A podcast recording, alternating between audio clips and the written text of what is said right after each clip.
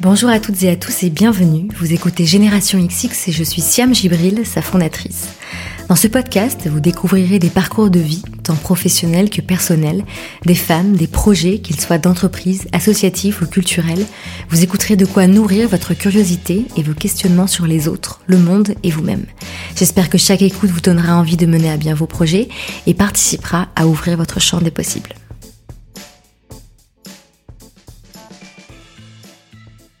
Je suis très heureuse de vous retrouver aujourd'hui pour la reprise du podcast. Depuis le dernier épisode en juin dernier, j'espère que vous avez passé un bel été et une très bonne rentrée. Côté Génération XX, ces dernières semaines ont été rythmées par l'enregistrement de nouveaux épisodes, des événements durant lesquels j'ai été très heureuse de rencontrer certaines et certains d'entre vous, mais aussi du travail en sous-marin sur plusieurs projets qui, si tout se passe bien, devraient voir le jour bientôt. D'ailleurs, pour ne rien manquer du futur de Génération XX, je vous invite à vous abonner à notre newsletter sur générationxx.fr et à nous suivre sur Instagram et Facebook. Bienvenue donc dans ce nouvel épisode dans lequel je suis très heureuse de recevoir Céline Chung, la fondatrice du restaurant Petit Bao qui sert une cuisine shanghaïenne rue Saint-Denis à Paris. Vous le comprendrez dans cet épisode, Petit Bao c'est beaucoup plus qu'un restaurant pour Céline. Elle nous parle de son éducation, de sa double culture chinoise et française, de ce qu'on attendait d'elle et de son cheminement pour trouver sa place. Comment Céline est-elle passée d'un bureau à la défense aux cuisines d'un restaurant? Dans cet épisode, elle nous plonge dans les années et les mois qui ont précédé l'ouverture de Petit Bao en janvier 2019, entre cours de cuisine à Shanghai, recherche d'un local et obtention d'un prêt bancaire. Céline se confie avec beaucoup de sincérité sur qui elle est, sur ce qu'elle souhaite transmettre, et elle nous dévoile également son prochain gros projet. Je ne vous en dis pas plus, et je vous laisse découvrir ce nouvel épisode de rentrée. Très bonne écoute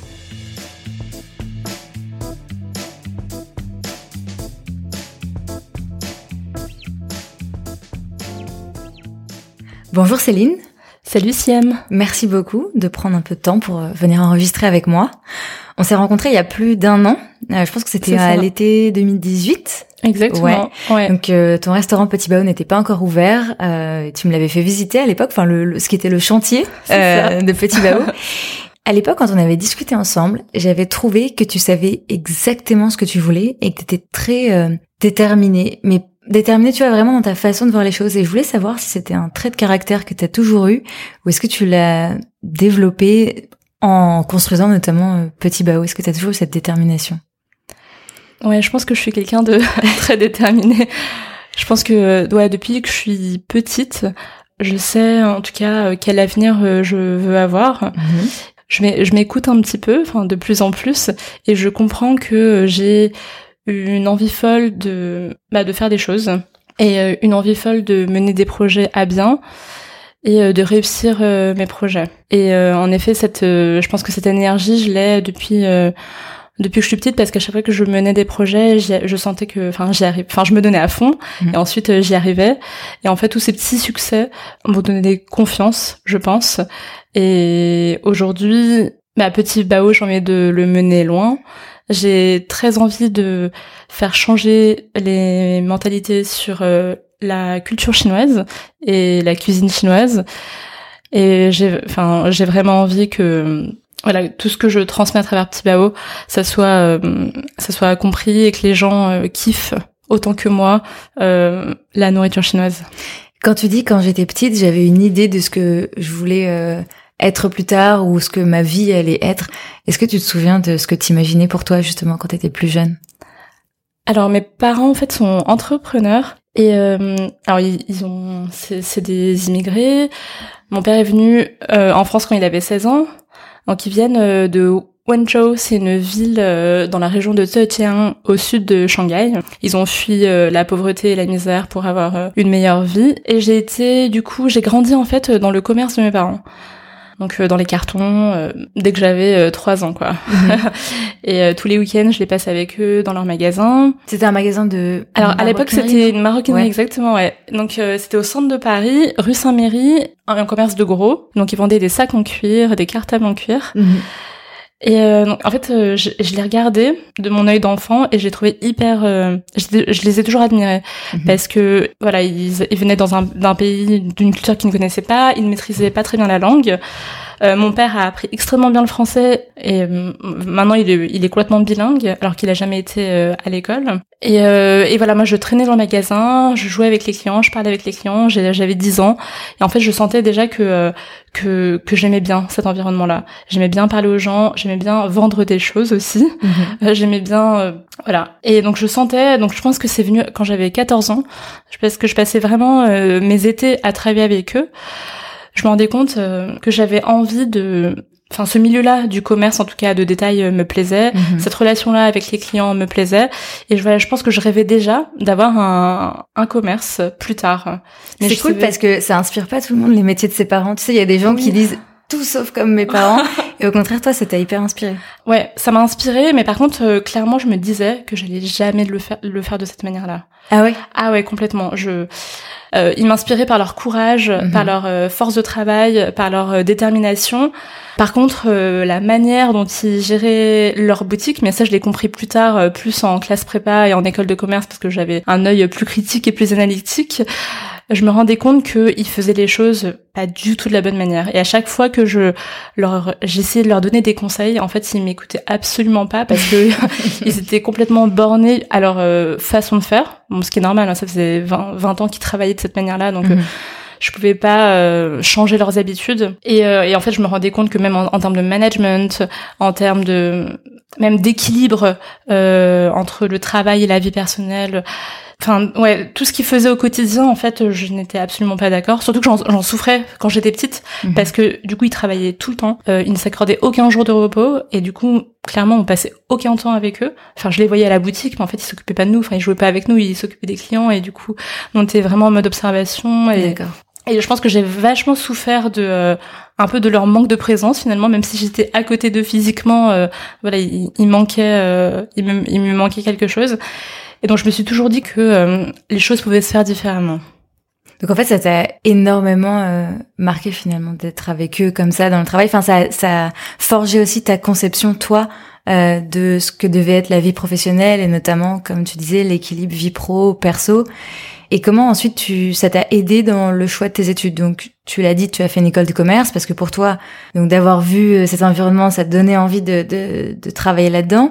Et ensuite, quand tu, quand tu sors, quand tu finis tes études, quand c'est à toi de faire le choix, comment est-ce que euh, tu fais ce premier choix de, de, travail, ce premier choix professionnel, sachant euh, tout ce que tu avais vu et tout ce que tu avais ressenti plus jeune? Alors euh, c'était c'est assez complexe mm-hmm. parce que du coup mes parents n'ont, enfin mon père était très bon à l'école quand il était en Chine, mais il a il a jamais eu, enfin il a pas eu l'opportunité de poursuivre ses études parce que il devait gagner de l'argent quand il était petit, donc il a arrêté ses études très jeune. Par contre, c'était quelqu'un de, de brillant. Et je pense qu'en lui, il portait cette volonté de faire des grandes études. Et en fait, il nous a mis la pression, à moi et mon frère. Son rêve, c'était qu'on fasse du coup des grandes études. Et euh, donc en fait, dès l'école primaire, alors c'est assez connu hein, dans les familles asiatiques euh, on a une éducation assez euh, assez sévère, notamment sur sur l'école où il faut être premier de la classe et toujours avoir des bonnes notes. Donc au final, quand j'étais quand j'étais, enfin de la primaire au, au lycée, je me posais pas vraiment de questions j'avais des bonnes notes, j'étais bonne à l'école et voilà, mon objectif c'était juste euh, pouvoir en fait faire euh, avoir les meilleures notes possibles pour pouvoir faire euh, n'importe quel type d'études. Mhm. mon père me disait mais la voie royale c'est prépa HEC et HEC. Ça ou médecine. c'était les, deux voies royales donc pour mes parents. clairement, donc j'avais une appétence pour la voie HEC. Et donc en fait, c'est comme ça que je me suis retrouvée en prépa. Je pense que je pense que je voulais aussi faire plaisir à mes parents, c'est-à-dire que c'était quelque chose de très très important pour eux. Et euh, alors je, je l'ai fait pour moi parce que euh, je savais que ça allait me mener à des à sûrement des belles choses, mais je pense que je l'ai quand même beaucoup fait pour eux.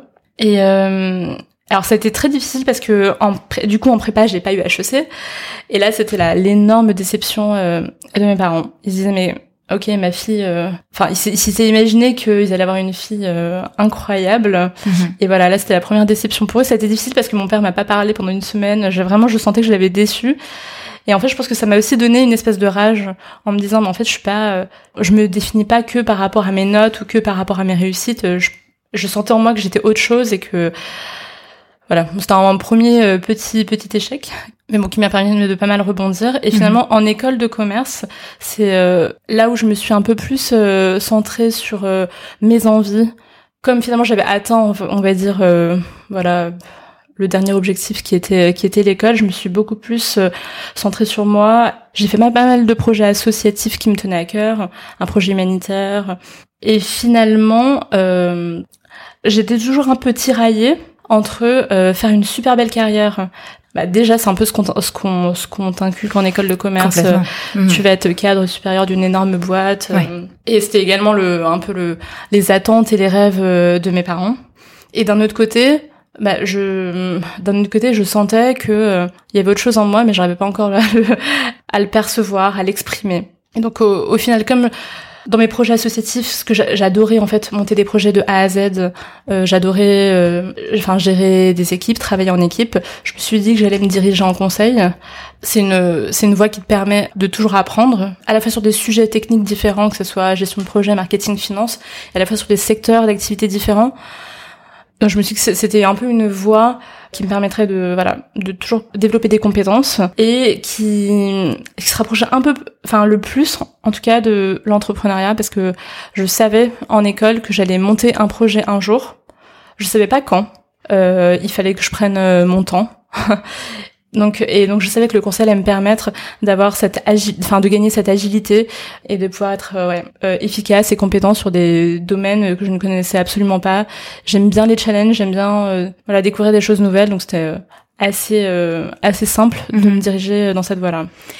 J'avais en voyant ton parcours euh, et par rapport à ce que tu m'avais dit euh, avant que tu avais passé ton enfance dans les cartons, dans le magasin de tes parents, qu'en fait ça avait été ton choix de faire une école de commerce et que euh, c'était un peu la, la, la voie dans laquelle toi-même tu te voyais, alors que finalement c'était pas forcément ce que toi tu voulais. Enfin, en tout cas, on t'avait aussi inculqué une certaine idée de la réussite. Mais est-ce que toi, tu t'étais du coup posé la question Est-ce que au fond de toi, plus jeune, donc euh, au lycée, t'avais d'autres envies ou est-ce qu'à l'époque c'était compliqué pour toi de penser à autre chose que ce qu'on avait voulu pour toi en termes d'études et de carrière? Tu vois ce que je veux dire? Ouais, c'est vrai que euh, mes parents m'ont fait un, très beau lavage de cerveau quand même. Mais beaucoup, ouais. je pense que beaucoup ouais, se, se reconnaîtront, bien sûr. Et je crois que donc euh, je me dirigeais vers la voix voilà, qui, qui rêvait pour moi. Et je pense que j'avais... Du coup, en fait, j'y croyais tellement fort. Mhm. Et, c'est là où c'est difficile. J'y croyais tellement fort que je sais pas si ça venait d'eux ou si ça venait vraiment de moi. Et en effet, ce que j'avais envie, c'était euh, bien évidemment sortir de de ce monde-là. C'est un peu, euh, enfin pour eux en fait, c'était s'élever aussi euh, socialement, de mhm. faire des grandes études. Bien sûr parce que personne, euh, aucun membre de ma famille euh, n'a fait des, des grandes études, donc j'étais la première euh, bac plus 5 dans la famille. Mais enfin aujourd'hui avec du, du recul, j'ai plutôt l'impression que que voilà j'avais encore un cerveau, enfin un cerveau et un, très malléable et que du coup toute leur éducation sur la réussite, sur la manière de mener sa vie, en fait j'y croyais à 100% complètement. Qui est aussi celle euh, qu'on nous inculque euh, dans la société et au-delà de l'éducation de tes parents. C'est souvent ce qu'on a comme idée de la réussite, euh, d'avoir un certain statut social, d'avoir un certain revenu, etc. Enfin. Ouais. Et à quel moment est-ce que tu commences à remettre tout ça en cause? Donc tu l'as dit un peu en école parce que tu commences à te découvrir. Et ensuite dans ta vie professionnelle, à quel moment finalement ce que tu as vraiment envie de faire commence à ressurgir ou à quel moment les questionnements commencent? Je pense que, euh, en fait, j'adorais euh, travailler sur des missions différentes. J'étais toujours excitée quand on me donnait une nouvelle mission. Je me disais, ah, génial, je vais découvrir un nouveau, un nouveau secteur, un nouveau truc que j'ai jamais fait. Et euh, ces moments-là d'excitation duraient pas très longtemps. Ensuite, quand je rentrais en mission, je me rendais compte que, enfin, j'arrivais dans des équipes où tout était lent. Euh, où il y avait une très très forte hiérarchie. Et en fait, je sentais que euh, malgré tous les efforts que je pouvais faire, euh, malgré tous les modèles que je pouvais dessiner, que je présentais, les équipes en fait en interne n'étaient pas prêtes. Ça pouvait prendre six mois, ça pouvait prendre un an avant que les lignes se bougent, avant que quelque chose puisse changer. Et euh, j'ai éprouvé beaucoup de frustration. Et, du coup, de la frustration qui faisait que je me donnais pas à fond. Je sentais que j'étais pas à 100% de mes capacités. Mhm. Euh, je sentais que que je commençais à m'ennuyer et je commençais à mener une vie euh, un peu euh, dans laquelle en fait je me retrouvais pas. J'avais pas envie de me lever le matin. Le dimanche, c'était un enfer. J'arrivais même pas à profiter de mon dimanche parce que j'angoissais à l'idée de retourner au travail lundi. Mhm. Et en fait, c'est quand je me suis dit, ok, c'est pas normal de ressentir ça. Donc c'était au bout de deux ans là j'ai commencé à me poser des questions mais pourquoi est-ce que tu ressens ça? Et du coup euh, vers quoi est-ce que tu veux t'orienter euh, pour euh, être bien et kiffer ta vie au quotidien? Parce que le travail c'est très important pour moi. Je pense que je m'accomplis pas mal à travers le travail. Donc j'ai besoin d'avoir voilà un, travail qui m'éclate. Et par contre la, réflexion a mis quand même un an. Les premières étapes, je me suis dit, ok, donc le conseil c'est pas pour moi, les grands groupes c'est pas pour moi, donc au début, je me suis dit que j'allais me tourner vers un, vers les startups. J'ai commencé à regarder et je me suis rendu compte, mais en fait, j'ai pas envie de travailler pour les autres. Mhm.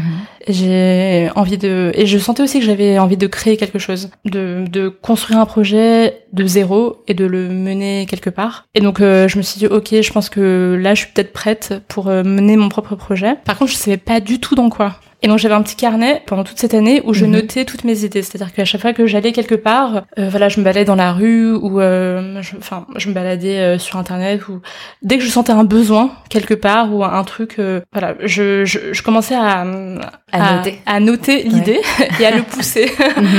C'est-à-dire à, le pousser en petit business business model, voir à qui ça pourrait plaire euh, enfin vraiment mais c'était euh, très très rapide hein. c'était mhm. hyper euh, hyper macro donc je pense que j'ai eu 10 idées comme ça que j'ai noté dans mon carnet et il y avait je pense sur 10 il y avait 6 idées sur la food donc ça pouvait être des services de traiteur Il y a un truc. Il y avait mhm. un truc, il y avait vraiment un truc sur voilà sur la nourriture et la mhm. et la cuisine. Euh, je me suis dit ah ok, je suis quand même hyper intéressée par les les sujets qui tournent autour de la de la cuisine. Et en fait c'était lors d'un voyage en Iran, c'est un road trip.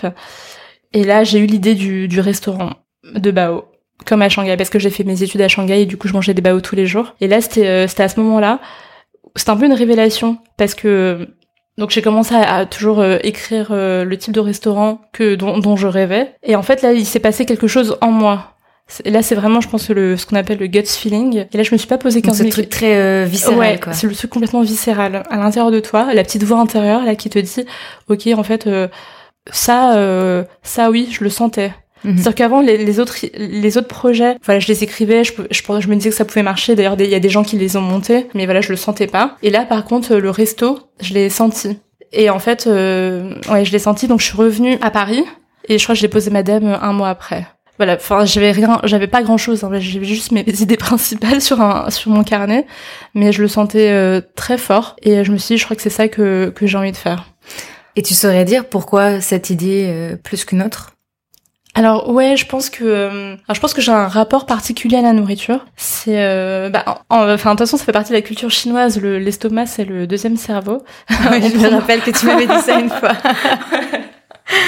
Et vraiment, euh, je pense que, enfin, en tout cas, dans, dans notre culture, enfin, on mange tout le temps. Euh, dès qu'on a un petit creux, on, on, grignote euh, tout au long de la journée.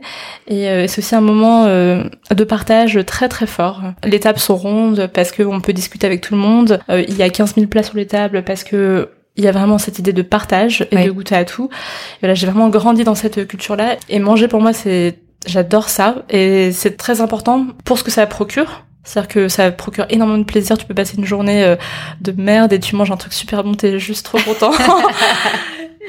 ça c'est trop cool. Et aussi justement pour ces, tous ces moments-là euh, que tu partages avec ta famille, avec tes amis, ce que ça représente, euh, ça voilà ça me ça me parle ça me parle beaucoup. Et clairement moi je prends beaucoup de décisions avec mon ventre. Et je peux je d'ailleurs mon cerveau des fois s'arrête quand j'ai faim donc. Et donc en fait, quand je voulais monter mon projet, je voulais monter un projet qui ait du sens euh, pour moi et qui ait mhm. aussi du sens euh, pour les autres. Et euh, je trouve que cuisiner pour les gens, c'est aussi leur apporter un moment de joie dans leur journée. C'est une heure où les voilà les gens vont découvrir à la enfin vont découvrir une, des saveurs nouvelles. Ils vont voir les normalement ils sont censés avoir voilà les papilles émoustillées. émoustillées exactement. Et euh, voilà, c'est censé être un, un, vrai, un vrai moment de plaisir que tu as au quotidien. Et euh, je me suis dit, à mon échelle, si je peux faire plaisir à, à des gens tous les jours, bah je, je serais hyper contente. Et le restaurant en fait c'est vraiment un lieu de vie où on fait de la super cuisine, où on échange avec euh, des clients. Et c'est ce que je retrouvais finalement euh, dans mes envies d'avoir un commerce en fait quand j'étais jeune. Mhm. Euh, le voilà, je savais pas que ça allait être le restaurant. En fait, le restaurant, il a coché les cases de tout ce que tu cherchais dans un dans un projet. Exactement. Ouais. C'est vraiment ça. Mais il faut savoir que je ne cuisinais pas du tout avant. Donc euh, c'est euh, j'adorais manger, mais j'étais pas forcément cuisinière. Mais euh, j'ai eu envie euh, quand en montant le projet de me plonger à fond dans la cuisine et euh, j'ai appris à adorer ça. Quand tu poses ta, ta démission, qu'est-ce que tu ressens à ce moment-là? Parce que donc tu avais ton idée, tu avais ton concept, donc tu savais ce que tu allais faire, c'était pas l'inconnu. Euh, donc comment est-ce que tu as vécu ce moment? Alors j'ai eu j'ai eu hyper peur.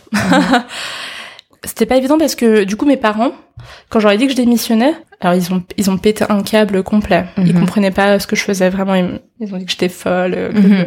que je quittais une situation hyper stable avec un super poste. Ils comprenaient pas pourquoi je me lançais dans un en plus dans un domaine la restauration qui où tu bosses euh, comme un dingo. Euh, où euh, voilà très peu de gens réussissent dans la restauration. Enfin, ils avaient un peu tous ces clichés là. Et donc euh, c'était pas évident de leur faire, euh, bah déjà de leur annoncer ce choix là. Donc ils m'ont ils m'ont pas du tout soutenu. Donc je me suis retrouvée un peu un peu seule dans mes décisions. Et en effet, je ne connaissais absolument rien, vraiment rien. Mes parents étaient pas dans ce milieu-là. Euh, aucune, enfin, je connaissais personne qui était dans ce milieu-là. Vraiment, euh, c'est l'inconnu complet. Mais en même temps, enfin, j'avais un, un mélange de peur euh, face à l'inconnu, mais aussi une super euh, forte excitation parce que j'allais me lancer dans un projet euh, complètement nouveau qui me passionnait. Je pensais qu'à ça. J'ai envie de m'y plonger tout de suite. Et, euh, et en fait, très vite, euh, enfin, je, je me suis dit qu'il fallait que je rencontre des gens dans le milieu pour justement euh, mieux comprendre euh, quel était le métier, quels étaient les tenants et les aboutissants. Et au, au final, voilà, je pense que c'était deux semaines un peu de flou parce que c'est l'inconnu complet. Après, à partir du moment où j'ai commencé à rencontrer des gens du milieu, à poser les choses, tout allait euh, beaucoup mieux. Financièrement, ça t'a pas fait peur de quitter un job et de vouloir monter un resto qui, on le sait, demande quand même beaucoup de fonds dès le départ? Ouais, alors Comment t'as appréhendé cette question-là Alors c'est vrai que je suis euh, par rapport à, à l'argent, j'ai euh, pas trop de enfin ça me fait pas du tout peur Ouais. de tout perdre. Alors ce qui est marrant c'est que j'avais euh, en conseil, j'avais quand même économisé pas mal d'argent parce que je savais que j'allais monter un projet un jour, je savais pas quoi mais je me suis dit que j'allais avoir besoin de toute façon de fonds, que ce soit pour acheter un appart ou pour monter un projet et... donc j'avais euh, j'avais quand même fait l'effort d'économiser une belle une belle somme. Donc j'avais quand même, je savais que j'allais pouvoir ouvrir un resto parce que j'avais un apport qui était assez conséquent pour acheter un fonds de commerce. Et par contre, oui, ne pas gagner d'argent pendant euh, deux ans, trois ans, quatre ans, cinq ans, euh, ça, ça me faisait... C'est jamais une question qui m'a freinée. Je me suis toujours dit que de toute façon, je, enfin, mon objectif c'était de monter un resto euh, qui marche bien, qui devienne rentable assez rapidement pour justement qu'il puisse me rémunérer. Et en fait, dans cette euh, détermination-là, voilà, je pense que j'avais une espèce de confiance qui me disait que de toute façon, au bout de, normalement, au bout de deux ans, euh, j'allais réussir à me rémunérer un peu et donc euh, la question allait pas forcément se poser, quoi. Tu l'as dit, tu t'es tout de suite dit qu'il fallait que tu rencontres euh, des gens qui avaient monté des restos. T'es allé notamment vers des profils comme le tien, plutôt en reconversion. Ouais. T'as aussi euh, travaillé dans un restaurant chez PNY, restaurant Ouais. de burgers à Paris. Yes. Et c'est à ce moment-là que tu te rends compte en fait de la complexité du métier que t'avais pas forcément saisi avant. Et je me demandais si t'avais déjà eu envie d'arrêter, parce qu'on parle beaucoup de détermination euh, et, et de ce, ce truc très euh, viscéral qui te tient. Est-ce que ça a fait que t'as jamais eu envie d'arrêter, ou est-ce que ça t'a quand même déjà traversé l'esprit à ce moment-là? Euh, alors, euh, arrêter, non. Par contre, me dire euh, que ça allait être super, super, super dur, euh, oui. et que euh, et j'ai eu des moments euh, pas évidents. C'est-à-dire que, bah, du coup, quand j'ai quitté le conseil, les, les trois premiers mois, en fait, avant d'être serveuse, j'ai aussi fait de la cuisine à, à domicile. du coup, je, je faisais mes petits plats à la maison et donc je m'étais inscrite. Euh, je sais même plus comment ça s'appelle, sur un site euh, qui permet de, de vendre tes plats euh, à tes voisins. Menu Next Door? Ah oui, menu Next Oui, Door, ça n'existe plus, mais je me souviens. Oui, oui, oui, très bien. Effectivement, oui, tu pouvais cuisiner et puis euh, vendre ça euh, ouais, à tes Exactement. Et euh, ouais, donc j'ai j'ai fait Menu mhm. Next Door au bout du deuxième mois et je me souviens que j'avais passé une journée à cuisiner pour des potes et pour des voisins. Et le soir, j'avais terminé hyper tard. Et là, je me suis et, et le résultat était pas était pas incroyable mhm. parce que c'était voilà, j'avais jamais bossé en cuisine, donc je je faisais les choses un peu à ma sauce. Donc ce soir-là, j'avais fini à une heure. Le lendemain, je commençais mon premier service à Paris New York. En tant que serveuse. En tant que serveuse. Et en fait, j'étais pas encore euh, dans un bon mood parce que j'étais un peu déçue de ce que j'avais fait la veille. Et là, j'allais faire du service. Et euh, ça m'a fait un... Je me souviens que sur le chemin pour y aller, euh, c'était vraiment difficile. Je me suis dit, mais est-ce que tu veux vraiment la passer six mois à cuisiner dans ton appartement et à servir euh, des burgers, à être payé 10 euros de l'heure pendant six mois? euh, là, je me suis dit putain, ça va être, ça va être long quoi. Mhm. Ça va être long. Euh, il va falloir que je prenne sur moi. Et puis être au service, c'est, c'est très très, c'est hyper cool, mais c'est pas ça qui me, qui me stimulait. Mais, euh, mais au final, j'y suis allée. Ça s'est super bien passé et ça a mené à des belles choses. Donc en effet, c'était c'était vraiment pas facile. Je pense que j'ai, enfin, je pense qu'en y allant, j'étais en train de pleurer en marchant quoi. Ouais. Voilà, et après je devais arriver, je devais être hyper souriante avec les clients. Mais ouais, euh, c'était euh, c'était c'était pas évident, ouais. Mhm. C'est resté dur combien de temps? Ou est-ce que euh, finalement c'est pas resté dur très longtemps et après c'est allé mieux? Comment en termes de, de temps, tu vois, comment ça s'est passé? Je pense que à chaque fois les, mes périodes difficiles, ça dure heureusement ça dure pas très longtemps. En fait, ça va durer deux jours, deux jours où je suis un peu pas très bien, où je me du coup je me remets vachement en question je remets en question, en, question mes choix. Puis euh, j'ai pas non plus toujours hyper confiance en moi, donc je me dis est-ce que je vais vraiment y arriver? Je sais pas cuisiner, j'ai jamais tenu de resto, est-ce que je vais vraiment y arriver? Et au final, comme à chaque fois je trouvais, euh, je rencontrais des gens qui me reboostaient à fond. En fait, c'est ça qui m'a permis à chaque fois de me relever. Et, euh, et Paris-New York, j'étais dans un moment, je pense vraiment pas, j'étais pas hyper bien. Et, euh, et, en fait, au bout du deuxième service, j'ai fait le service avec Rudy, donc le fondateur de PNY. Donc on a commencé à parler du projet et il m'a dit à la fin de ce service euh, non mais euh, viens euh, au bureau lundi, c'était un vendredi, on va parler de ton projet. J'étais ah, mais donc du coup là le week-end j'étais mais refaite. Bah j'étais j'étais au j'étais au bout vendredi mais le week-end là j'étais trop heureuse, mhm. je me disais génial, je vais parler je peux avoir des des super conseils de Rudy, c'est trop bien. En plus PNY ils avaient enfin c'est un super succès, ça marche hyper bien, j'étais assez admirative de ce qu'ils avaient fait. Donc j'étais reboostée à bloc et au final lundi, on parle euh, de mon projet, mais je me rends compte que en fait, euh, il avait autre chose en tête. Lui, il voulait que je l'accompagne du coup dans le développement de ses restos, donc il m'a proposé un poste de bras droit. Et voilà, ça c'est le genre de truc euh, que tu n'imagines absolument pas et qui te et qui te tombe dessus par hasard. Et je pense que ça arrivait au bon moment parce que justement j'avais des doutes par rapport à mon projet. Je sais pas exactement où l'amener. J'hésitais même à, à cette époque-là à, à commencer d'abord par un par un triporteur avant d'avoir un restaurant physique. Donc je me posais vraiment pas mal de questions. Parce que tu disais que c'était euh, trop gros comme premier projet. Ouais, exactement. Je me disais que c'était trop gros toute seule comme premier projet et qu'au final, dans les rencontres que j'avais faites, il y avait aussi des gens qui me qui m'ont pas mal euh, déprimé. Ouais. Euh, oui, parce que c'est un milieu qui est hyper euh, difficile. Enfin, comme tous les milieux d'ailleurs, tous les milieux sont, sont difficiles, on dit ça à chaque fois, mais c'est vrai que la restauration, euh, c'est particulier. C'est ça, j'ai mhm. rencontré des gens qui avaient monté des restos, mais qui avaient fait un bout de, au bout de deux ans. Ouais. Euh, ouais, je pense que après c'est hyper bien de rencontrer tout type de profil, comme ça tu sais exactement à quoi t'attendre. Mais c'est vrai qu'il y avait pas, il y avait pas que des euh, que des success stories. Qu'il y avait pas que des success stories exactement. Mhm. Au final, je me suis, je me suis dit que ça pouvait être pas mal, comme je connaissais pas grand chose au milieu de la restauration, de commencer par euh, apprendre, d'être en plein cœur de, dedans et euh, comprendre comment fonctionne un resto pour pouvoir euh, voilà monter un projet qui, qui tienne la route et qui et qui dure dans le temps. Mais ça avait déjà été ta démarche quand de toute façon tu avais postulé pour être serveuse, tu avais déjà cette envie d'être sur le terrain. Ouais, complètement. Mais là avec cette proposition, ça t'a permis de voir encore plus de choses que juste la salle, ouais, c'est ça? carrément. Ouais. Parce que ça me permettait de voir euh, en effet le côté opérationnel, comment mhm. gérer un restaurant euh, enfin une business unit enfin voilà, toute seule et aussi de bah, de gérer la partie finance en interne les RH mhm. parce que la restauration c'est vraiment un métier euh, où les, les ressources humaines sont hyper importantes. Euh, le marketing, la com, le développement, l'ouverture de nouveaux restos, Enfin, c'était vraiment. Euh, en fait, tu t'es fait une formation en, en, accéléré. Exactement. Ça a duré combien de temps Ça a duré un an. Et c'était dur pour toi de mettre euh, ton propre projet entre parenthèses pendant un an, ou est-ce que au final tu continuais à le développer le soir chez toi et ça te donnait plein d'idées pour le faire? Comment ça s'est passé? Ouais, alors au début je je m'étais dit que j'allais le faire que six mois et donc j'avais forcé pour avoir un CDD de six mois. Et ensuite, après, euh, au bout des six mois, finalement, ils ouvraient un nouveau restaurant à Pigalle.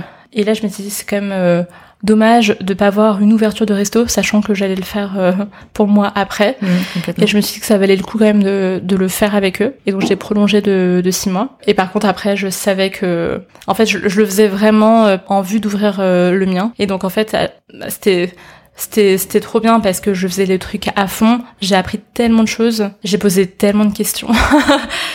j'ai rencontré euh, tellement de personnes qui euh, qui m'ont aidé après à monter euh, à monter Petit Bao.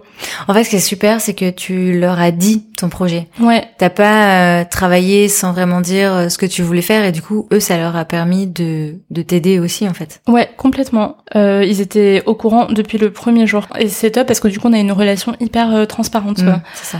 Et donc ils savaient que j'allais vouloir monter un projet un jour. Et d'ailleurs, mm. on, en, on, en, parlait de temps en temps. Ils me mm-hmm. demandaient où j'en étais. Mm-hmm. Donc euh, je leur disais ouvertement. Ils me demandaient de leur présenter mon, mon concept. Donc je leur présentais. On en parlait vraiment ouvertement. Donc c'était hyper bien. Et puis d'ailleurs, ils ont été très très cool parce qu'ils m'ont toujours proposé leur aide. Ils ont toujours été là pour répondre à mes questions, pour euh, me donner les contacts euh, dont j'avais besoin. Relation très très saine. Au bout d'un an, quand euh, ça y est, c'est à ton tour maintenant de lancer euh, ton restaurant, Petit Bao, comment s'est passé le premier jour où tu as été toute seule pour lancer euh, ton restaurant? J'étais trop contente. Ouais. Je me suis sentie hyper libre parce que en effet, chez Paris New York, je j'étais à fond avec eux. Mais mais en moi, j'étais aussi à fond sur Petit Bao déjà. Enfin, même trois mois avant de partir, en fait, je savais que je partais et j'avoue que je suis quelqu'un qui n'aime pas perdre euh, du temps. Donc je savais que le premier jour, j'allais plus bosser pour PNY. Enfin, je savais déjà ce qu'il fallait que je fasse. Et en fait, euh, je suis partie à Shanghai euh, tout de suite. Non, j'ai pris une semaine de vacances. Pardon. J'ai pris une semaine de vacances parce que l'ouverture était intense. Et ensuite, je suis partie à Shanghai prendre des cours de cuisine. Donc, à fond dans le sujet tout de suite. Mais j'étais hyper excitée. Et en fait, ce qui était, euh, enfin tout s'est hyper bien enchaîné parce que euh, donc trois mois avant, euh, Rudy m'avait dit il faut que tu rencontres un gars. Il est venu me voir, il veut monter un resto asiat. je vais parler de toi, donc rencontre-le. Et en fait, ce gars c'est Billy qui est mon associé aujourd'hui. On s'est, on a fait plusieurs rendez-vous avant juste avant l'ouverture de, de Pigalle. Et on s'est dit ah c'est on est assez complémentaires on est assez alignés sur euh, ce qu'on a envie de faire sur la restauration asiatique à Paris. Ça peut être cool de commencer ensemble. Et du coup on s'est dit pour euh, tester en fait euh, si on, si on pouvait bien bosser ensemble si on était bien alignés partons à Shanghai. Mhm. donc Billy est venu avec toi donc Billy est venu avec moi à Shanghai Et en fait, c'était hyper important pour Billy est vietnamien et il était jamais allé à Shanghai. Il connaissait un, très peu enfin ce que je lui disais en tout cas, ce que je lui racontais de la cuisine chinoise et ce que je voulais transmettre. Et je me dis que c'était hyper important euh, s'il voulait euh, participer au projet, déjà qu'ils comprennent voilà ce que c'était, qu'ils vivent aussi l'expérience euh, de la cuisine shanghaïenne. Et ce petit voyage allait aussi nous permettre de voir si on pouvait se supporter pendant une semaine, enfin surtout si mm. on pouvait bien travailler ensemble. Et donc du coup on est parti, on a pris des cours de cuisine ensemble, on a roulé à travers Shanghai ensemble, on a tout testé, on a mangé et ça a été assez révélateur. On s'est rendu compte que on bossait bien ensemble. Et donc à notre tour, on s'est dit bah let's go, euh, on s'associe quoi. Ça c'était en à quel moment, quel quel mois, de quelle année que vous êtes rentré de Shanghai? C'était euh, début février 2018. 2018, ok. Exactement. Donc en fait, ça s'est enchaîné hyper rapidement puisque nous on s'est vu à l'été 2018 et ouais. t'avais déjà le local. Exactement. Mais en fait, c'est assez Enfin, toute cette histoire est assez folle parce que c'est qu'une histoire d'opportunités qui tombe hyper bien, de bon timing. Et euh, en fait, à notre retour de Shanghai, on a du coup à Shanghai, ça nous a permis de finaliser notre business plan, notre euh, business model. On savait exactement euh, quel budget on avait, donc pour quel type de fonds de commerce. je savais déjà dans quel quartier je voulais être, donc j'avais ciblé hyper bien les, les quartiers de Paris. Et donc là, on attaquait euh, sur les agents immobiliers. donc à notre retour, on est parti à fond sur la recherche euh, du, local. Et en fait, euh, coup de bol, on a mis trois semaines, sachant que en effet, c'est assez, c'est hyper rapide parce que, enfin, trouver un fonds à Paris, c'est pas évident du tout. Trouver un fonds qui soit bien placé, pas trop cher, avec un loyer correct, c'est vraiment des perles rares. Et voilà, on a on a trouvé en trois semaines. Et là encore, euh, je pense que je suis quelqu'un d'assez intuitive. Et euh, quand je suis rentrée dans le donc euh, dans le local, qui était un traiteur, un vieux traiteur chinois mm. horrible. Et ça a dû te faire marrer du coup que ce soit ah un, traiteur chinois. Je crois que c'était un signe. Ouais. Justement, le fait que ce soit un traiteur chinois, j'ai encore, enfin, ça m'a donné encore plus envie de d'être là, quoi. Mm-hmm. Et euh, ouais, le lieu ne ressemblait à rien, mais par contre, euh, j'ai voilà le feeling. Je me suis dit euh, oui, ça va être ici. Alors qu'il y avait plein de défauts, loyer super cher, tout à refaire en travaux, vraiment tout, tout, tout. Mais bon, le l'emplacement était était dingo, donc on y allait. On s'est pas posé 15 000 questions. On a, je crois qu'on avait visité que 10 locaux en tout, et voilà, on l'a senti, et donc on y allait. Donc tu avais le concept hyper hyper fort, donc faire un restaurant de bao, de cuisine shanghaïenne. Tu avais euh, le lieu, ouais. comme tu disais l'emplacement hyper important. Qu'est-ce qui restait à faire ensuite? Donc les travaux, le financement aussi. Euh, je me rappelle que les banques c'était hyper euh, chaud. C'était hyper chaud. Ouais. Alors il y avait euh, les deux gros enjeux, c'était donc le premier c'est créer un lieu hyper fort avec une expérience que les gens n'avaient jamais vécu à Paris. Je voulais vraiment enfin moderniser la cuisine euh, chinoise, la rendre cool parce que vraiment aujourd'hui euh, enfin en tout cas à l'époque euh, enfin à l'époque il y a un an avant Petit Bao enfin se dire entre amis on va manger chinois ce soir jamais on l'entendait mhm. on se disait tout le temps ok on va manger italien on va manger thaï on va manger vietnamien japonais enfin ce que mhm. tu veux mais manger mhm. chinois c'était pas du tout dans, les conversations parce que voilà soit les chinois exceptionnels étaient euh, gastronomiques ou hyper traditionnels ou sinon t'avais euh, les traiteurs ou les restos qui mélangeaient toutes les cuisines mais du coup pas hyper authentiques. Et voilà moi j'avais envie d'un lieu où on, on, servait la cuisine chinoise de super bonne qualité avec des super produits et dans une ambiance euh, voilà où on se sent hyper bien moderne avec de la belle musique enfin une super musique où tu passes vraiment un bon moment avec tes potes en famille et je me suis dit, ok, pour créer ce resto-là, j'ai besoin d'un architecte. Je suis pas architecte d'intérieur, euh, j'ai besoin de quelqu'un qui m'aide à, à, créer cet univers. Et donc, on est, on est parti à la recherche euh, d'un architecte. Donc, on a trouvé euh, Murmure, super feeling. Ils ont, ils ont compris tout de suite ce qu'on voulait. Un mélange de, de Berlin et de Shanghai et, et de Paris. Les mhm. trois mélangés. et c'est exactement ce qu'on, ce qu'on voulait. Et, le deuxième, euh, le deuxième challenge, c'était de trouver euh, du coup le financement, parce qu'on avait un apport bien sûr important, mais le voilà, il fallait financer quand même euh, tout le fonds de commerce plus les travaux qui étaient hyper conséquents vu qu'on cassait tout et qu'on on reconstruisait tout. Et donc à, ce moment-là, en fait, Billy était pas encore, on n'était pas encore vraiment associés. Donc en fait, je j'allais présenter le dossier toute seule auprès des banques. Et alors là, je me suis pris pas mal de bâches. Ouais. pas mal de bâches parce que euh, j'avais aucune expérience dans le milieu de la restauration. Les un an que je justifiais chez Paris New York pour eux c'était c'était rien parce que une année pour eux c'est c'est rien mhm. et surtout que j'étais pas directrice de restaurant, j'étais pas chef de cuisine. Ce que je faisais finalement c'était de la gestion et donc ça les rassurait absolument pas. En plus ils trouvaient que j'étais jeune, que j'ai Ça on te l'a dit ah trop jeune euh, que je manquais en fait c'était euh, je manquais d'expérience on me demandait mon âge donc euh, donc voilà ça sous-entendait mmh, ça sous-entendait ça. Mmh. et ensuite on me répétait constamment que la restauration c'était un milieu qui était hyper difficile. Moi je voulais sur mon business plan j'écrivais que je voulais ouvrir 7 jours sur 7 midi et soir et c'est là non mais vous comment vous allez tenir 7 jours sur 7 midi et soir c'est enfin vous allez pas tenir un an comme ça à ce rythme c'est impossible et en plus, je pense que le fait que je sois voilà une femme jeune, euh, pas d'expérience, euh, ça voilà, euh, ça, ça allait pas vraiment en, ma faveur. Et donc en fait, je me suis dit que taper à la, à la, porte des banques avec mon dossier comme ça, ça allait pas fonctionner. J'allais me prendre des râteaux non-stop. Et en gros, ce qui a le, le déblocage de tout, c'est que finalement, je me suis dit, en fait, avec les, les fonds de commerce, enfin avec le prêt, euh, les banques demandent souvent une contre-garantie BPI à, à 50% du montant du prêt. Mhm.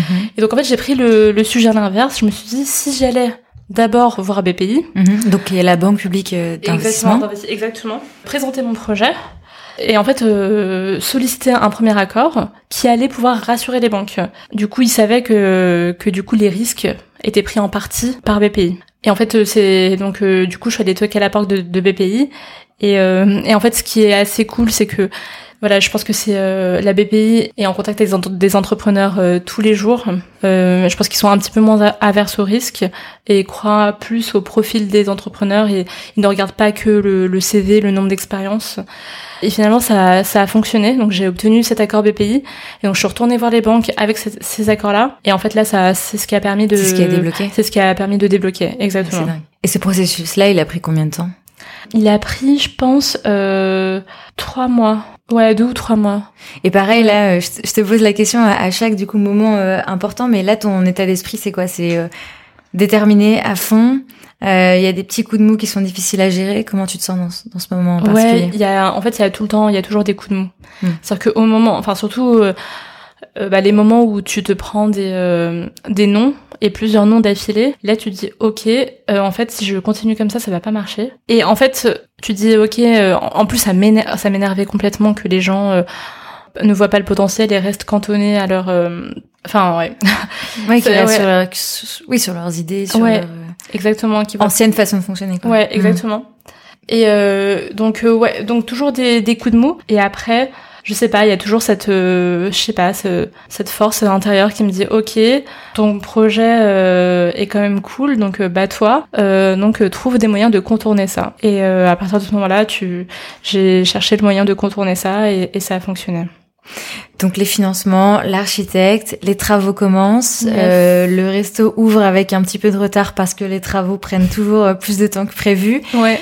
Le soir de l'ouverture, tu t'es senti comment?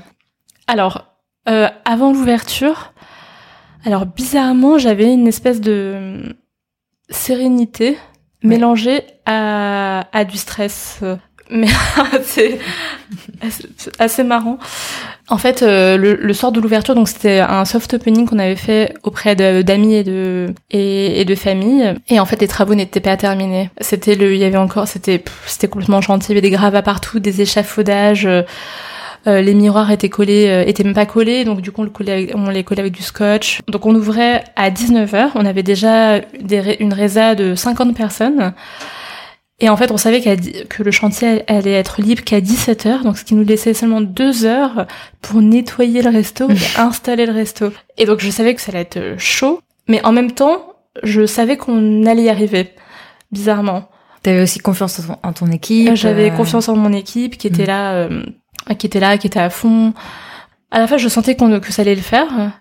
Mais par contre, euh, mon stress était plutôt lié à la qualité de la cuisine. J'avais vraiment envie que les voilà que les nos premiers clients euh, passent un bon moment et apprécient ce qu'il y a ce qu'il y a dans l'assiette. Et, euh, et j'avais ouais une énorme pression par rapport à ça. Du coup en cuisine c'était assez chaud parce que j'avais on avait on avait fait une mise en place mais c'était la première mise en place de ma vie. Je me suis rendu compte que plein de choses ne fonctionnaient pas pendant le service mais en même temps c'était trop tard c'était le service donc il fallait quand même faire avec. On a sorti une carte qui était euh, plus longue avec on voulait tout proposer. Et en fait il y avait des, des plats qu'on ne pouvait pas sortir. Donc en fait au bout de 10 minutes j'ai j'ai dit à la salle, en fait, ces plats-là, on peut pas les faire.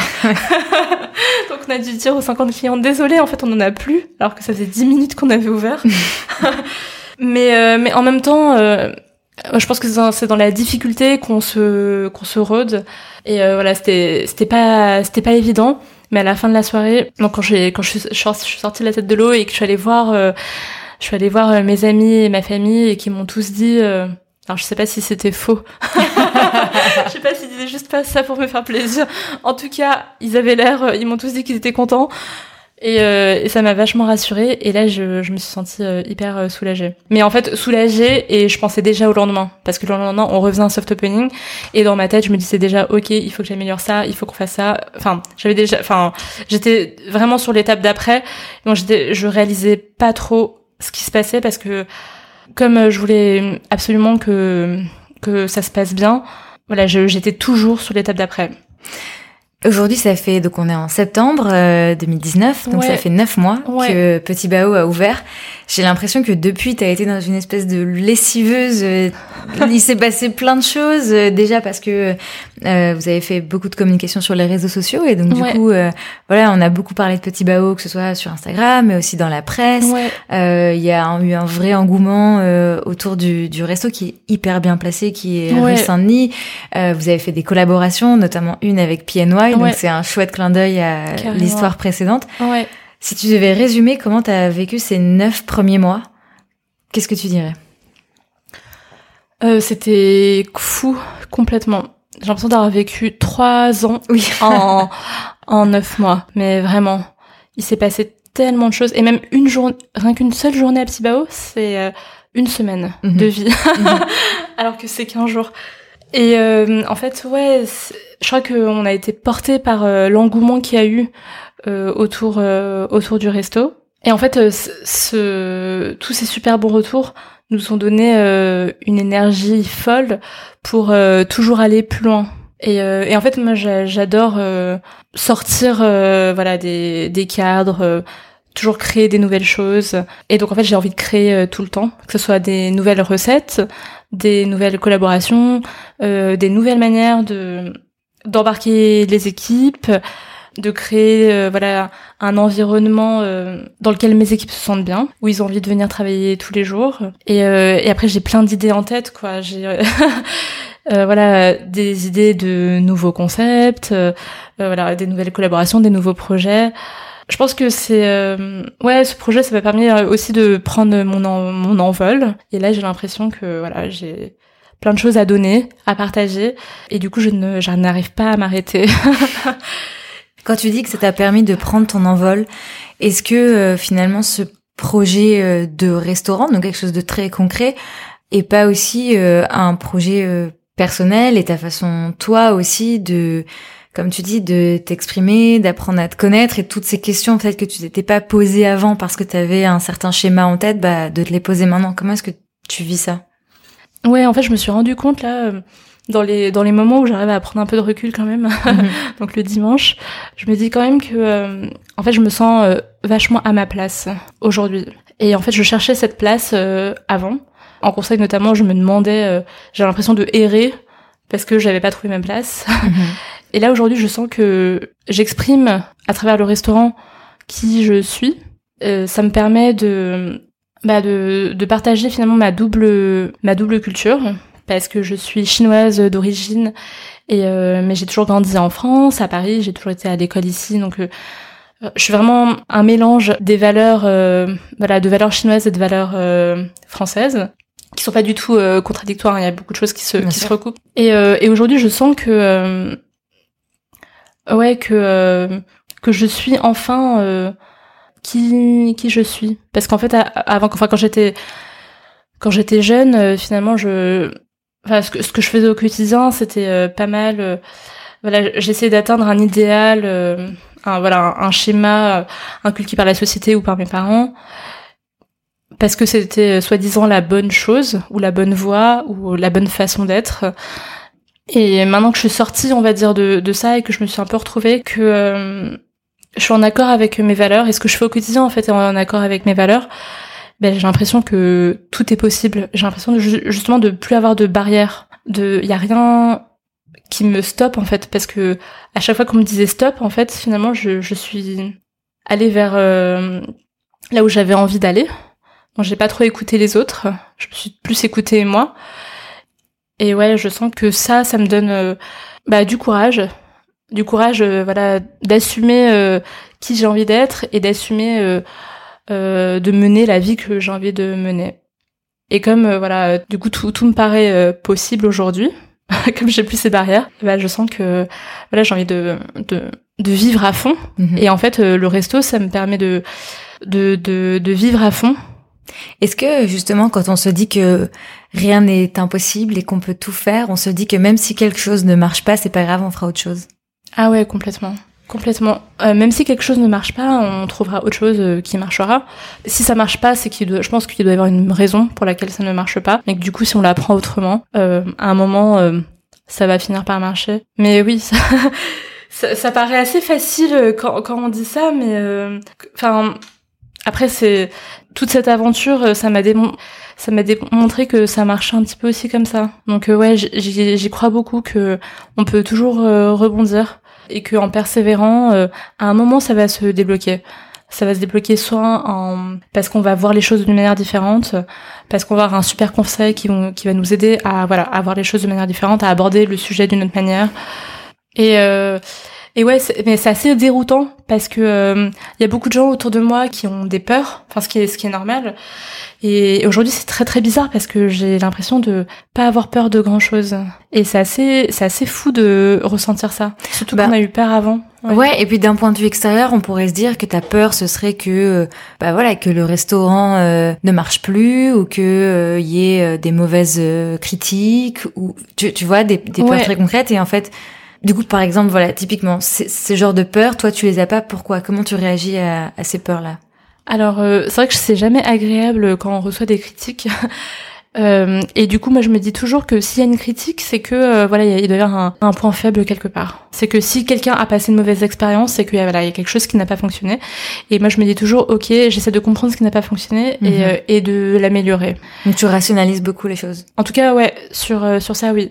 Et si les restaurants ne marchent pas un jour, c'est qu'en fait, euh, bah, s'il fonctionne pas, c'est parce que c'est soit la cuisine qui est pas assez bonne, soit le service qui est mauvais, soit les prix qui sont pas assez bons. En fait, il y a, en fait, il y a forcément une raison au mhm. fait que ça ne fonctionne pas. Et, euh, et du coup, s'il y a une raison, c'est que on peut euh, bah, on peut changer de positionnement, améliorer la cuisine, s'entourer de, de, personnes qui vont faire en sorte que voilà la cuisine soit bonne. Enfin, si si ça ne fonctionne pas, c'est que le restaurant à, un moment en fait bah, ne remplit pas en fait tous ces tous ces critères donc euh, c'est normal enfin c'est normal quoi mhm. et donc en fait si, si euh, nous on travaille pour que ça soit que la cuisine soit toujours excellente toujours au bon prix que les services soient toujours nickel il euh, n'y a pas de raison au final que ça ne que ça ne fonctionne pas et après Peut-être qu'un jour j'aurais plus envie de faire de la restauration. Ça c'est une possibilité. En tout cas, je sais qu'aujourd'hui ça me ça me passionne complètement. J'ai envie de j'adore ce milieu-là, j'adore les gens qui travaillent dans ce milieu-là. J'admire euh, le métier de, à la fois de service et de cuisine. Pour l'instant, je ça me porte et euh, et euh, je me vois pas faire autre chose pour l'instant, mais je me dis qu'on sait jamais. Comme je suis quelqu'un d'assez curieux, un jour je peux avoir une nouvelle passion et j'aurais envie de faire autre chose. Je m'interdis pas du tout de, de faire autre chose. Et voilà, je ferai autre chose et et je me plongerai à 100% dedans et je me dis toujours qu'en fait il faut toujours s'écouter et on, trace un peu le chemin euh, à, son propre rythme. Mais si on est toujours en accord en fait avec soi-même, ça, ça peut que bien se passer parce qu'à partir du moment où on se sent bien, je pense qu'on peut arriver à faire euh, des belles choses.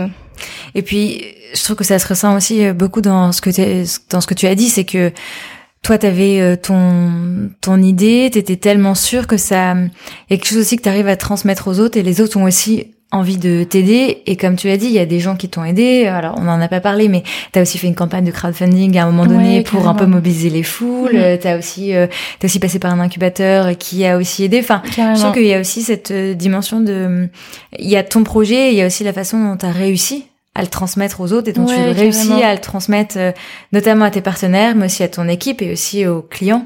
Et c'est ça aussi qui est qui est chouette et c'est ça qui est aussi dur pour toi. Et donc du coup je voudrais juste te demander, est-ce que tu te mets la pression? Est-ce que tu ressens la pression Ou est-ce que tu arrives à lâcher un petit peu?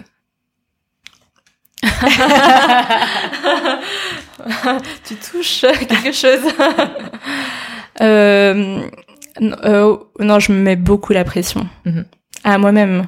C'est euh, ouais, c'est ce qui est difficile pour moi au quotidien, c'est que j'ai une exigence très forte avec moi-même et du coup, je pense que je bah, transmet dans le restaurant. J'ai une exigence euh, sur le niveau de qualité cuisine, une exigence sur le service, une exigence sur la propreté, une exigence sur le fait que le lieu soit hyper bien, sur les lumières, sur le son, le niveau sonore. Enfin, quand j'arrive au resto, ils me prennent pour une folle parce qu'à chaque fois je modifie la lumière parce qu'il faut qu'elle soit parfaitement tamisée, le niveau son, il faut qu'elle soit enfin, au bon volume. Euh, ouais, je suis euh, très exigeante euh, avec euh, moi-même et c'est pas évident au quotidien parce que du coup je bah ça bah, je me mets un espèce de poids toute seule mhm. sur les épaules mais je pense que c'est aussi ça qui me pousse à faire à faire quelque chose de qualité et à, à faire à proposer une offre de qualité. Et je suis très entière je suis très entière. Quand j'aime quelque chose ou quand j'ai envie je le fais à fond et il faut que ce soit super bien fait. C'est-à-dire que jamais je pourrais faire quelque chose à moitié ou que ce soit moyen. Parce que, ouais, je pense que ça fait partie de, de ma philosophie. De, si on décide de faire quelque chose, bah, il faut le faire euh, bien. Et du coup, ça, en effet, ça se, j'espère que ça se voit partout dans le dans le restaurant parce que dans les moindres détails, j'ai quand même voulu choisir euh, voilà, de la vaisselle de qualité, des fournisseurs de qualité, des produits de qualité. Mais du coup, euh, je ouais, c'est vrai que je lâche pas beaucoup. Je lâche pas beaucoup et en plus euh, j'aime bien maîtriser tous les sujets. J'ai l'impression d'être un peu schizophrène parfois. enfin, pas parfois, je pense que je le suis tous les jours. parce que du coup je me suis je suis pas du tout chef et en fait je me suis euh, donné le rôle de chef parce que je voulais absolument pas dépendre d'un chef parce que la, cuisine c'est le cœur du métier mhm. c'est ce qui apporte de la valeur et justement de cette valeur là je voulais pas qu'elle je voulais pas en être dépendante donc je voulais la maîtriser et du coup pour la maîtriser il fallait que moi je maîtrise la cuisine et donc voilà je suis chef alors que j'ai pas du tout fait euh, d'école de cuisine donc je fais des recettes euh, je forme les cuisiniers je fais toute la partie euh, marketing euh, comme euh, créa. sur tous les fronts en fait. Je suis sur tous les fronts. Ouais, je suis sur tous les fronts et c'est ce qui fait que que je pense que physiquement, là, je sens que je te disais que voilà, j'ai des week-ends où je suis un, un peu fatiguée quand même, parce que je pense que je donne de l'énergie euh, dans tous les sujets et qu'en même temps, c'est pas des domaines euh, dans lesquels je suis forcément la plus forte parce que c'est des choses aussi nouvelles. Et donc en fait, je, pense que je dois encore euh, redoubler d'énergie parce que c'est des choses que je connais pas. Euh, c'est pas forcément ma zone de confort. Et comme j'ai l'impression d'être en zone d'inconfort euh, permanente, permanente, c'est euh, ouais. Je pense que physiquement, euh, là, là, mon corps me dit. arrête-toi un peu quoi. Pas du tout mentalement. Franchement, dans la tête, ça va hyper bien. C'est juste prendre des moments. Euh, voilà, prendre des moments où il faut, où je, enfin, je prends conscience qu'il faut que que je lâche un petit peu, que je prenne du temps pour moi, pour faire euh, d'autres choses que j'aime, parce que j'aime la cuisine, mais j'aime aussi faire euh, plein d'autres trucs. Et voilà, c'est m'accorder euh, m'accorder du temps où voilà, je me repose un petit peu parce que sinon je suis à, à 1000 à l'heure tout le temps et clairement j'ai pas envie de me griller, donc il faut que je prenne il faut que je prenne un peu soin de moi. Mais c'est vraiment pas évident de je m'en rends compte au quotidien et c'est pas évident de, de se forcer et euh, de voilà ouais de se donner cette discipline euh, là. Complètement. Pour terminer j'ai deux questions euh, première question, euh, est-ce qu'il y a des projets dont tu aimerais euh, nous parler, euh, qui soient personnels ou professionnels d'ailleurs? Et la deuxième question, ton plat préféré chez Petit Bao? Et t'as pas le droit de répondre tous les plats. Alors, première question, euh, ouais, il y a un projet là euh, qui me tient à cœur, sur lequel on est, c'est l'ouverture du deuxième restaurant, euh, qui va s'appeler Gros Bao. Ouais. Et euh, bah, sur lequel on, on, travaille, on a trouvé le local. c'est pas encore fait parce qu'il faut qu'on signe mais on a bouclé euh, le financement, donc euh, bancaire et, euh, et levée de fonds. Et je suis très contente parce que ça va être un restaurant d'une autre dimension. parce que ce qui me plaît, c'est à chaque fois créer des lieux différents avec des, expériences différentes. Et donc là, l'expérience ne sera pas la même. Et tous les plats, enfin toute la carte sera différente. Mais j'en dis pas plus. et alors mon plat préféré chez Petit Pao. Est-ce que je peux en dire deux ou pas? Ok, deux, ça marche. Alors, bah, le premier, c'est euh, les pao. C'est notre spécialité. Donc, c'est le, le petit ravioli en forme de bourse avec une farce et un bouillon à l'intérieur. Euh, celui porc et crevettes, le terre et mer. Mhm. Ça, je peux en manger euh, non-stop, clairement. Et j'en mange tous les jours et je m'en lasse pas. ça, c'est trop bien. Et le deuxième, c'est euh, les aubergines Hong Shao, mm. euh, avec une sauce euh, secrète, qui est légèrement caramélisée, sucrée et hyper fondante. Et c'est hyper, hyper régressif. C'est mm. avec un riz blanc. C'est incroyable. Je confirme que c'est aussi un de mes plats préférés chez Petit Trop bien. Merci beaucoup Céline. Bah, merci à toi Siam. À très vite. À très vite. Un grand merci à Céline de s'être confiée avec beaucoup de sincérité à mon micro. Merci à vous pour votre écoute, j'espère que ce nouvel épisode vous a plu.